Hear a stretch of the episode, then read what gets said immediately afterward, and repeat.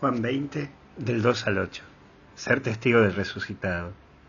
Lo primero que vamos a ver es que salieron, y es la actitud de Juan, un apóstol joven, un apóstol fuerte, y como todo joven, le mete pasión a lo que hace, sí, le pone todas las ganas, toda la fuerza, como cuando vos te metiste en este camino de la vida cristiana, y te metiste con toda la fuerza, con todas las ganas, y que querías ser catequista, y que querías ayudar a ser monaguillo, y que querías ayudar con la procesión, con esto, con el otro. Cómo me encanta ver esos cristianos que se quieren jugar con toda. ¿Sabes lo que pasó? Este joven cree en el maestro y constantemente lo busca.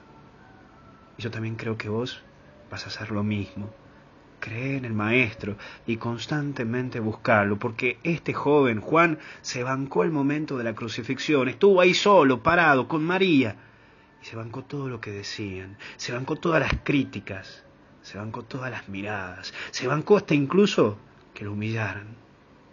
¿Cuántos cristianos se la bancan? todos los días, que hasta lo tratan de estúpidos en el lugar de trabajo, en distintos lugares, por creer en Jesús se bancó el momento de la crucifixión y ahora va a confirmar que su Maestro está vivo, que Cristo vive, que reina, que la muerte ha sido vencida.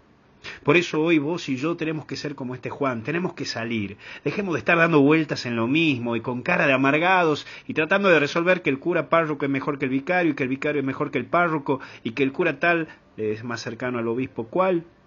Vamos, salgamos porque Cristo ha resucitado, Cristo está vivo. Salgamos a buscar a Jesús porque está vivo, y salgamos a buscar a la gente que está muerta para que viva con Jesús.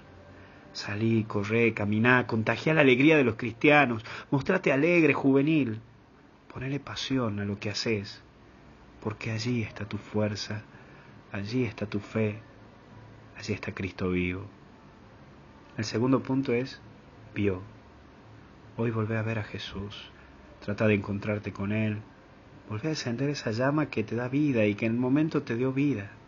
Cuando hiciste tu retiro, cuando te encontraste con Jesús aquella vez frente al sagrario o en aquella misa, o en qué sé yo, cómo usa Dios distintas maneras para llegar a tanta gente.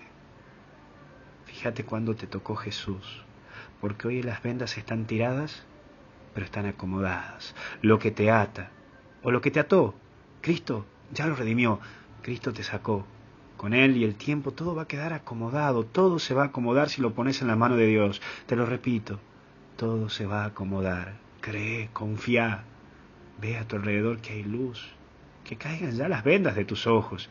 Mírate, mírate lo que vos sos. Hoy mírate al espejo en algún momento del día y fíjate que sos libre, sos libre, no hay atadura en vos, no dejes que nada ni nadie te haga su esclavo, no sos esclavo de nadie. Si sos el esclavo de Jesús, hasta el mismo Jesús te quiso liberar y te llamó Hijo de Dios, porque no quiere que seas su esclavo, quiere que seas hijo, que seas hermano. Por eso el último punto es creer, y me encantó aquella frase del Papa, una fe sin crisis es una crisis de fe. El creer es un proceso y nosotros vamos haciendo un camino. No siempre va a estar el full, el wifi de la conexión con Dios en el cielo. No es que ya cerrar los ojitos y ya estás conectado, no. Habrá momentos en que te va a costar muchísimo la oración y hasta incluso no vas a tener ganas de orar. Por eso hoy forma tu fe, leer a la vida de los santos, estudiar el catecismo, habla con alguien tus dudas. Eso es lo lindo que tenemos en la fe cristiana, que se puede profundizar y explicar muchísimo. Es hacer teología, pero viví.